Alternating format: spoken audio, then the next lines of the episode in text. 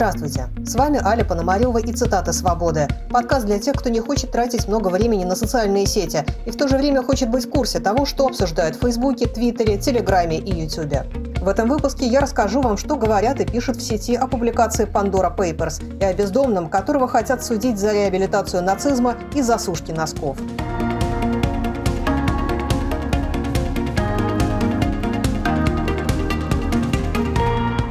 Международный консорциум журналистов-расследователей на днях опубликовал доклад о причастности тысяч бизнесменов, чиновников и знаменитостей со всего мира к офшорным схемам. Россиян в списке владельцев офшоров оказалось больше всего – 52 человека – и хотя Владимир Путин лично в докладе не упоминается, у его окружения с офшорами все в порядке.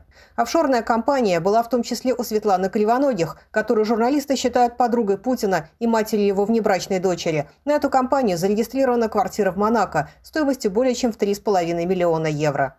В сети публикацию встретили горькой иронией. Игорь Драндин. Путин много лет заявлял о борьбе с офшоризацией России. Результаты этой работы поражают. Близкие друзья президента обросли офшорами. У зятя Лаврова израильское гражданство и семь компаний на британских Виргинских островах. У сына Кириенко тоже офшор. Герман Греф увел 50 миллионов долларов на счета своих семейных компаний в Самоа, Панаме и Сингапуре. У семей депутатов, поддержавших иноагентов и закон Димы Яковлева, есть зарубежные активы – Константин Эрнст оказался бенефициаром офшора на британских Виргинских островах, который участвует в многомиллиардном проекте по сносу советских кинотеатров в Москве и строительству на их месте торговых центров. Семья главы Ростеха Сергея Чемизова спрятала в офшорах имущество на 22 миллиарда рублей, в том числе огромную яхту и виллу в Испании. Твиттер «Наша Канада». Весь мир использует офшоры, чтобы спрятать заработанное от налогов, и только россияне, чтобы спрятать наворованное от народа. Именно бенефициаров офшорных компаний и следовало бы признать иностранными агентами. Об этом пишут и говорят многие комментаторы, в том числе журналист Майкл Наки на своем YouTube-канале. Собственно, никогда еще штампованные фразы про свободу – это рабство, война – это мир не были настолько актуальны. Действительно, сейчас мир перевернут, и те, кого сейчас клеймят врагами народа, то есть дают статус инагента, это на самом деле люди, которым не безразлична судьба нашей страны. Это люди, которые тратят свою жизнь, свое время на поиск тех, кто как раз ворует деньги, на, на поиск тех, кто вынимает эти деньги из бюджетов, и эти деньги не идут на больницы и школы, а идут на квартиры любовницам Путина и другие всякие увеселительные мероприятия для действующей так называемой элиты. А патриоты из этой самой элиты как раз все эти деньги воруют и тратят, обкрадывая собственное население и фактически лишая его нормальной жизни. Короче, всех это сформулировал Дмитрий Сухарев. Офшоры, в которых путинские дружки прячут миллиарды, желательная организация в России. Те, кто о них пишет, нежелательные. Не перепутайте. Как обычно, блогеры поражаются лицемерию показных патриотов. Роман Попков. Путинские государственники – это как ельцинские либералы, такие же фальшивые. Ельцинские либералы, как только переменился политический ветер, одели сапоги этатизма и начали вытаптывать в России свободу. Все эти Кириенко, Эллы Памфиловы и прочие – также и новообразованные путинские государственники в определенный момент плюнут на все эти танки «Армата», на Крым, на храмы вооруженных сил и прочую дребедень, сооруженную для плебса, побегут в обратном направлении, к своим офшорам и венским хатам. Евгений Альбац на своем YouTube-канале связывает преследование журналистов именно с публикацией этого досье. А мы-то с вами удивлялись. Чего у власти такая невероятная истерика? То есть казалось, ну все лето, вот и непосредственно перед э, значит, голосованием они все каждую пятницу, а теперь и по средам объявляли, объявляли все, что движется и дышит, все более-менее независимые медиапорталы, издания, журналистов иностранными агентами. И мы думали, чего такое? Почему у них такая истерика? А теперь-то понятно. Ну, конечно же, утекло. Ну, конечно же, ребята узнали, когда э, утекает база данных из 14 офшорных юрисдикций, трудно, чтобы это не стало известно. Тем более, что журналисты звонили, задавали вопросы, и у всех пытались получить комментарии. В частности, вот у Константина Эрлста тоже спросили, он сказал, что никогда, собственно, не скрывал, что инвестирует в недвижимость. Ну, кто-то не отвечал, там, Чемисов, там, Кириенко или кто кто-то Токарев, они, по-моему, ничего не ответили. Но вот король Абдала, король Иордании, сказал, что не видит, собственно, в этом ничего зазорного. Ну и, конечно, это нашим ребятам в погонах стало известно. И тут и начался это, значит, это мордобитие. Пытались упредить заранее всех тех, кто сейчас будет рассказывать и писать и показывать вот эти всякие, значит, данные из офшорчиков, заранее их объявить иностранными агентами, чтобы можно было сказать, что это они плохие, а те, кто, которые в офшорчиках, они, конечно, за хорошие, добрые, вечные, и они скрепы, скрепы нашего безумно коррумпированного государства. Наибольший резонанс в сети пока вызвала та часть расследования, которая связана с Константином Эрнстом. Выяснилось, что генеральный директор Первого канала занимается сносом старых советских кинотеатров и переделкой их в торговые центры. Артем Хлебников. Какие все-таки короткие ниточки тянутся теперь от локального к глобальному. Скромные кинотеатры твоего детства, привычные «Аврора» и «Витя», снесенные в рамках дурацкого авторитарного урбанизма, вдруг оказываются в одном списке где-то по соседству с королем Иордании, любовницей Путина и прочими ходячими кошельками для украденных денег. Мария Кувшинова. Мне рассказывали в Славутиче про дома культуры в шахтерских городах, которые раньше были на балансе шахт, потом перешли на балансы городов, не имеющих ресурсов их содержать. И когда началась десоветизация, появился повод совсем на них забить, дать погибнуть, потому что эти здания официально стали врагами. Вот что-то такое же видится в сегодняшней новости про методичное уничтожение офшорами Константина Эрнста уникальных советских кинотеатров 1970-х годов и строительство на их месте безликих торговых центров. Соратник Алексея Навального Руслан Шавединов на YouTube-канале «Навальный Live» напоминает, что Константин Эрнст входит в список лиц, против которых Навальный требует ввести санкции. Бессменный гендиректор Первого канала. Он является бенефициаром офшора на Британских Виргинских островах, который участвует в проекте по сносу советских кинотеатров в Москве и строительству на их месте торговых центров. В конце декабря 2014 года Государственный банк ВТБ предоставил офшорной компании Эрнста более 16 миллионов долларов.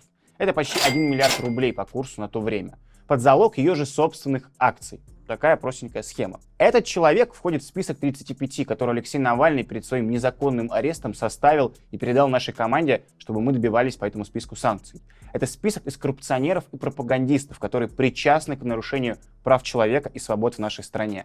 Как вы видите, Эрнст, который многим казался приличным, плоть от плоти является частью этой системы. Обычный лжец и коррупционер.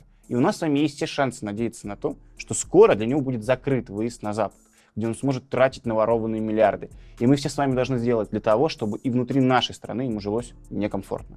Возможные последствия публикации архива комментаторы оценивают по-разному, но большая часть предполагает, что никакого репутационного урона герои расследований не понесут. Телеграм-канал «Толкователь». И так известно, что у всякого члена 100 тысяч высших семей есть зарубежный офшор, часто еще и гражданство агрессивной страны НАТО или у его роднуль. Около 95% всей крупной собственности России записано на офшоры, то есть де юре все эти скважины и рудники даже и не принадлежат РФ. Последствий это дело Пандоры не будет иметь никаких. Хозяева земли русской так и будут тащить из России все, что можно, а часто, что и нельзя, на проклятый Запад. Для этого они и ломали Советский Союз и входили на правах младших партнеров в глобализм. Так что все это обыденность. С этим жили и будем жить. Михаил Крутихин. Удивляют не размеры бабла, выкачанного путиноидами в офшоры. Удивляет реакция публики. Чего вы ждали от пандорских разоблачений? Раскаяние и покаяние? Потери лица и репутации – следственных действий, бесстыжесть такая же конструктивная деталь российской государственной системы, как коррупция, несущая стена. Эту опору режима пресс-секретарь Кремля Дмитрий Песков продемонстрировал в первый же день после публикации, когда заявил, что Кремль не увидел в архиве Пандоры доказательств чьих-либо тайных богатств и не считает публикацию поводом для проверки. Комментирует Ксения Собчак. Песков заявил, что это голословно и проверок никаких не будет. Почему? Во-первых, не увидели ничего особенного в данных. Действительно, ну офшоры и офшоры. Чего там кто не видел? Между тем, другие государства уже начали проверку по фактам, изложенным в досье, отмечает оппозиционный политолог Аббас Галямов. Досье Пандоры содержит информацию об офшорных операциях элит многих стран мира. Песков, как известно, назвал публикацию «набором голословных утверждений» и сказал, что никаких проверок в связи с ней не планируется. Я решил сравнить его слова с реакцией властей других государств. Пятиминутный гуглеж позволил выявить как минимум восемь стран, правительства которых уже заявили, что приступают к проверке обнародованной информации. Это Испания, Австралия, Бразилия, Панама, Мексика, Шри-Ланка, Чехия и Пакистан. Премьер-министр последнего, например, заявил, «Мы приветствуем публикацию досье Пандоры, благодаря которому общественность получила доступ к информации о богатствах элит, приобретенных с помощью уклонения от налогов и коррупции». При этом нельзя сказать, что в материалах досье нет ничего для премьера неприятного, и поэтому он, мол, так распинается. Нет, в бумагах фигурирует министр финансов его правительства, а также несколько других фигур из его внутреннего круга. Тем не менее, отмести информацию с порога, как это сделал Песков, Имран Хан счел невозможным. Это тот самый момент, когда россиянин завидует жителям Пакистана. Комментарием Дмитрия Пескова официальная реакция России на публикацию пока исчерпывается. Есть и реакция неофициальная. Александр Ионов, известный тем, что из-за его доносов уже признали иностранными агентами «Медузу» и важные истории, пожаловался в прокуратуру еще и на международный консорциум журналистов-расследователей, не забыв упомянуть, что он финансируется одним из фондов Сороса. Как пишет Иван Филиппов, Удивительно, с пыльной полки достали старика Сороса, точнее методичку про страшного старика Сороса. Недавно Ионов потребовал признать иноагентом еще и главного редактора издания «The Bell» Елизавету Осетинскую. Михаил Ходорковский. Автор жалоб на «Медузу» и важные истории потребовал признать авторов архива Пандоры нежелательной организацией. Нужно строчить сотни доносов, чтобы заработать на офшор, который однажды тоже упомянут в расследовании. Настоящим подарком для прокремлевских блогеров и пропагандистов должен был стать тот факт, что в архиве Пандоры упоминается в том числе офшор украинского президента Владимира Зеленского. Стратегия определилась довольно быстро. Можно заявить, что США топят свою марионетку. Об этом практически сразу написал прокремлевский политолог Сергей Марков. Братская несчастная страна. По Зеленскому нанесен сильный удар. Вся эта история уменьшит доверие к нему со стороны избирателей. Она также будет использована Западом, чтобы не дать Зеленскому укрепиться у власти и убрать его после первого срока. Ту же линию избрал Владимир Соловьев в стриме с Анатолием Шарием на канале Соловьев Лайв. Но ведь Запад промолчал. Вот все эти псевдорасследователи ничего не рассказали про офшорах Порошенко, не рассказали про э, офшоры буризмы, ни слова не сказали. Ну, там много есть о ком на Украине рассказать. И бизнес имеющий отношение. Нет, сделали акцент на Зеленском. Да. Ведь мы же понимаем, что да. это, вежливо говоря, черная метка.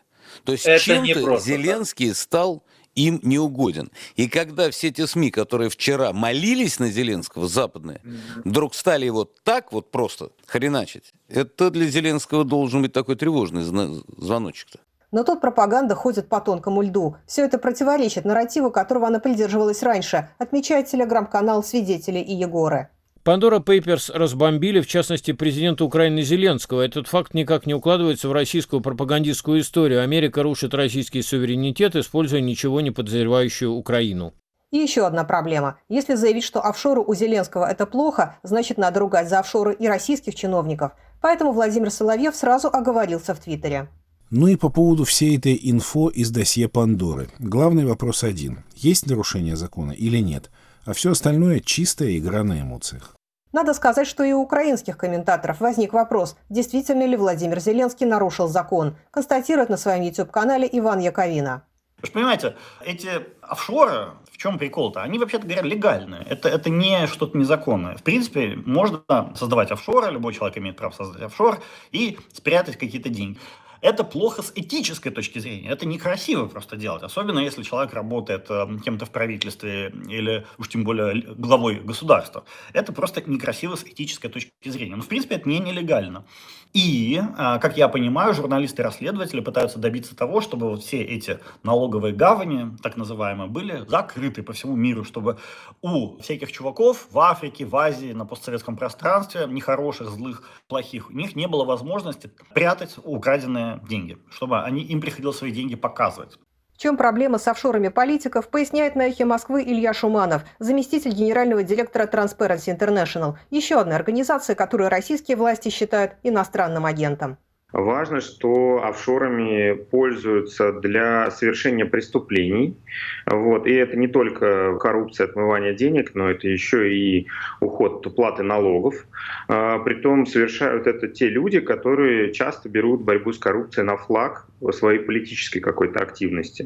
То есть во многих странах ключевые фигуры, президенты, премьер-министры ратовали за борьбу с коррупцией как ключевое направление своей деятельности, одновременно вот использовали офшоры, в том числе для того, чтобы вот, не декларировать свое имущество, либо уходить от уплаты налогов.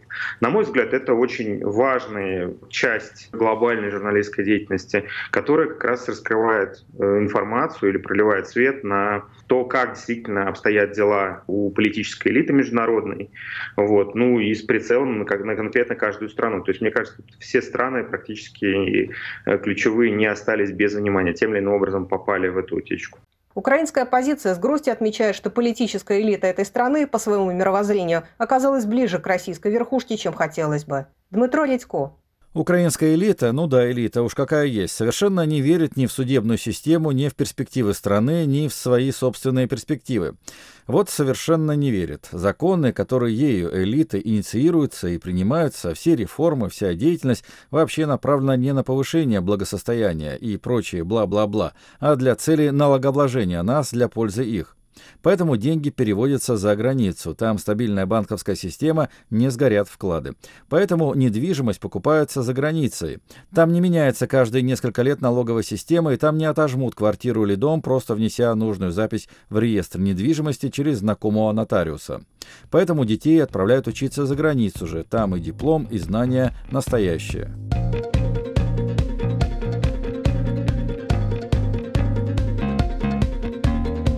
Вы слушаете подкаст «Цитаты свободы» с Али Пономаревой о самых интересных сетевых дискуссиях последних дней. Тема этого выпуска – офшоры из архива Пандоры и бездомный реабилитирующий нацизм. Продолжим через полминуты. Не переключайтесь. Привет! Это подкаст «Человек имеет право» и его ведущие, журналисты «Радио Свобода» Марьяна Трачешникова и Наталья Джампаладова. В подкасте мы обсуждаем, например, что делать, если по документам человека признали мертвым, а он жив. Можно ли сесть в тюрьму за ремонт собственной бытовой техники и многое другое. Мы выясняем, как устроен окружающий нас мир прав и обязанностей и почему он устроен именно так. Присоединяйтесь к нам каждый вторник и слушайте в привычном агрегаторе подкастов.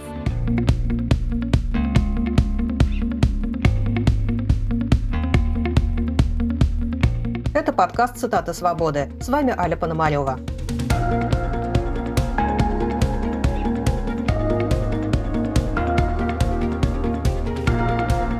Дикая история произошла в городе Миас. Суд арестовал на два месяца бездомного, который пытался высушить носки у вечного огня на мемориале «Скорбящая мать». Для этого он бросил в огонь пластиковые венки, чтобы тот горел поярче. Дело было ночью, так что никто этого не видел, но позднее бездомного вычислили по камерам видеонаблюдения, все-таки задержали и завели на него дело о вандализме. История попала в СМИ, после чего дело изъяли у МВД и передали в Следственный комитет России. Там статью о вандализме заменили на реабилитацию нацизма. Черного юмора по этому поводу в Твиттере много. Твиттер кино не будет. Из битвы с носками бомжа Россия вышла победительницей. Твиттер пан-доктор. Скажите, а носки у вас сухие? Да, а что? Андрюха, по коням, сухие носки, возможно, реабилитация нацизма. Твиттер Белорука 1917. Носки – это навязанный Западом стереотип. Деды носили портянки. Твиттер Гуга Карлович. Дело возбуждено по статье «Реабилитация нацизма», поскольку бомж сушил носки на вечном огне, держа руку с носками в нацистском приветствии, пояснили в СК Российской Федерации. Но если говорить серьезно, сложно представить себе, в какой другой стране возможен такой абсурдный поворот событий, отмечает Твиттер-сталкер. Невероятно, но факт. В нормальной стране бомж у вечного огня стал бы поводом для организации пунктов обогрева для бездомных людей в каждом городе. А в стране, победившей фашизм, на него заводят уголовное дело. И это многое говорит о состоянии общественной морали, констатирует на своем YouTube-канале журналист Майкл Наки.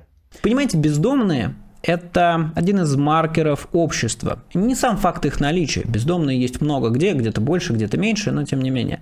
Отношение к ним – это маркер зрелости общества. Это маркер наличия или отсутствия эмпатии, маркер развитости институтов. К сожалению, в России э, вот это отношение к бездомным очень плохое, пренебрежительное и отстраненное. Я много раз сталкивался с тем, что когда я рассказывал, что если вот видишь, что бездомному человеку плохо, или вообще любому человеку на улице плохо, неважно, как он выглядит, во что одет и как от него пахнет, ну, то надо помочь, вызвать скорую, посидеть, подождать, спросить, все ли нормально. И многие люди на меня смотрели с недоумением, эм, говоря, что ты это же бездомный, он все равно скоро умрет и все остальное. Это меня всегда сильно задевало. Поражает комментаторов еще и то, что государственная машина не только не помогает бездомным, но и преследует их по таким нелепым поводам. Фарид Муртазин. Я посмотрел, в полдесятого утра по местному времени в Миасе было плюс один. Поставьте себя на место этого человека. Холодно, элементарно можно отморозить конечности, просто замерзнуть, если у тебя нет теплой крыши над головой. И вместо того, чтобы помочь, обогреть, накормить, подлечить, его сажают в СИЗО с обвинением в вандализме. Дальше ситуация развивается следующим образом. На дело обращает внимание глава СК РФ, 68-летний пан Бастрыкин. Очень сложное резонансное дело? Да, они просто нутром чувствуют, что на таких делах можно нажиться политическим капиталом. Все это законные последствия того, что в Уголовном кодексе появилось много статей, позволяющих силовикам выслужиться, не раскрывая реальных преступлений. С таким руководителем, как Александр Бастрыкин, Следственный комитет превратился в настоящую машину по производству подобных дел. Цитирует его на своем YouTube-канале в том числе блогер Александр Горбунов, он же Сталин ГУЛАГ. Тут хочется обратить внимание на то, чем занимается глава Следственного комитета. Видим, как у огромной махины, которая буквально все равно кого арестовывать. У них просто есть статья, и под статью они готовы подвести любого. Причем никого не интересует, что по данным СМИ задержанный страдает рядом психических расстройств. И таким образом весьма сомнительно, что он вкладывал в свои действия какой-то глубокий смысл. Очевидно, что нет. Этот несчастный человек просто бродяга, которому было холодно, который просто решил погреться у вечного огня. А в итоге его обвиняют в публичном осквернении памяти предков. Несмотря на то, что в этом не было вообще никакой публичности, поскольку дело было ночью, и вокруг не было ни души. Ну, кроме, разумеется, памяти предков. И тупа Александра Бастрыкина, которая, собственно, и помогла разглядеть осквернение. Другим кажется, что даже с лупой разглядеть реабилитацию нацизма в этом сюжете может только человек с очень специфическим восприятием реальности. Игорь Яковенко. Бомж, который сушил носки на вечном огне, по мнению Бастрыкина, тем самым реабилитировал нацизм. В психиатрии подобные деформации мышления, как у Бастрыкина, называются первичный бред или бред толкования, и в случае обострения требуют госпитализации. Могут ли сами следователи относиться к таким вещам серьезно? Вопрос, который задают себе многие комментаторы. Дмитрий Колезев.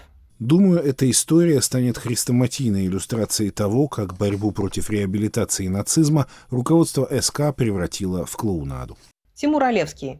Перенесемся в комнату следователя, чтобы послушать, что он при этом говорил. Допустим, это был адекватный следователь, и говорил он бездомному, что оформит его по подходящей статье, и тот сможет перезимовать в СИЗО. Мы тебя закроем, там помоешься и поправишься. Другой вариант. Следователь ничего не говорил, поскрипел пером и молча отправил бездомного в камеру. Но есть третий вариант. Меня он интересует больше всего. Совестливый следователь, который, прежде чем применить к бездомному статью об оправдании нацизма за попытку согреться у вечного огня, распаляя себя, объяснял бездомному, как он оправдывал нацизм. Вот этот диалог я просто хочу, чтобы вы представили себе. Не знаю, как именно он должен был звучать, но, видимо, как-то так. «Да что же ты, пес, себе позволяешь? Ты надругался над нашей памятью, попрал святыни. Ты своими носками мокрыми оправдывал нацизм. Ты своей рожей замерзшей немытой Гитлер. Гитлер ты, пес бездомный, понял ты кто? Тебе, бездомному, позор на голову, что ты в Миасе на Урале замерз и сушил свои носки на вечном огне, оправдывая нацизм. Ты знаешь, что такое нацизм, а? Хорошо еще местные жители неравнодушные попались, полицию вызвали. В камеру этого Гитлера бездомного. Смотреть мне на него противно. Увидите. А ведь здесь можно было повести себя и по-человечески, сетует на своем YouTube-канале Евгений Ройзман.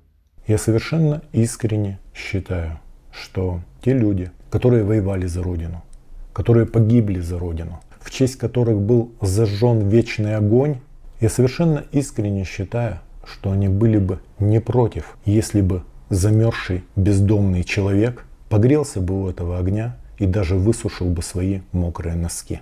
Если бы Следственный комитет зашел с другой стороны и попытался выяснить, как так получилось, что мужик, которому за 40 лет оказался без жилья, что ему некуда пойти, что человек, который остался на улице, ему некуда пойти не обогреться, не постираться, не переночевать. И если бы Следственный комитет вот так по-человечески, мудро, взвешенно зашел бы именно с этой стороны, поверьте, что многие бы увидели эту ситуацию совершенно иными глазами, и у многих бы возникла мысль, как так получилось, что мы, народ, победивший фашизм, победивший в этой страшной войне, как так получилось, что у нас есть люди, которым некуда пойти, негде обогреться, негде обсушиться. Ну и просто люди бы были вынуждены по-другому посмотреть вокруг себя, и глядишь бы, где-то эта ситуация стронулась бы с места. Всего-навсего. Но Следственный комитет пошел по другому пути. Дальнейшее развитие сюжета пытается представить себе Роман Попков. Он зайдет в хату, и арестанты отмоют его от шеи, дадут мыльно-рыльные принадлежности и сигареты прима с общака. Спросят, что у тебя за беда, братан? То есть какая статья? Он в ответ прохрипит. Реабилитация нацизма. Арестанты, давясь со смеху, выяснят подробности, дадут ему погоняло, нацист или эсэсовец или Адольф, скажут друг другу, мусора там на воле совсем свихнулись. Тем временем настоящие нацисты гуляют на свободе, пишет в телеграме сотрудница Арти Екатерина Винокурова. Ну а что касается бездомного, который, очевидно, в неадекватном состоянии сушил носки у вечного огня, мне кажется, что ясно, что никакой реабилитацией нацизма он не занимался, не хайповал, не оправдывал Гитлера и так далее. Просто неадекватный поступок несчастного замерзшего человека, которому нужна помощь, а не наказание. При этом у нас в стране полным ходом идет самая настоящая реабилитация нацизма. Я имею в виду нацистское движение «Мужское государство». На этой неделе у них новая жертва – знаменитый вятский квас, сделавший рекламу с людьми с разным цветом кожи. Цель проекта была показать, что наши родные продукты нравятся людям в самых разных странах и самых разных национальностей. По мнению нацистов, это недопустимо. И да, это самый настоящий нацизм, которому фактически попустительствуют. Очень надеюсь, что мы увидим борьбу с настоящими нациками, а не с неадекватным замерзшим человеком без дома и сухих вещей. Пишет она это, вероятно, неспроста. Судя по всему, так называемое «мужское государство», организация, которая проповедует гомофобию и женоненавистничество, действительно могут в ближайшее время запретить. Иск с требованием такого запрета уже подала в областной суд Нижегородская прокуратура. Наверняка многие были бы рады, если бы это дело довели до конца. Но бездомный, которого осудят за реабилитацию нацизма, наверняка так и останется сидеть в тюрьме.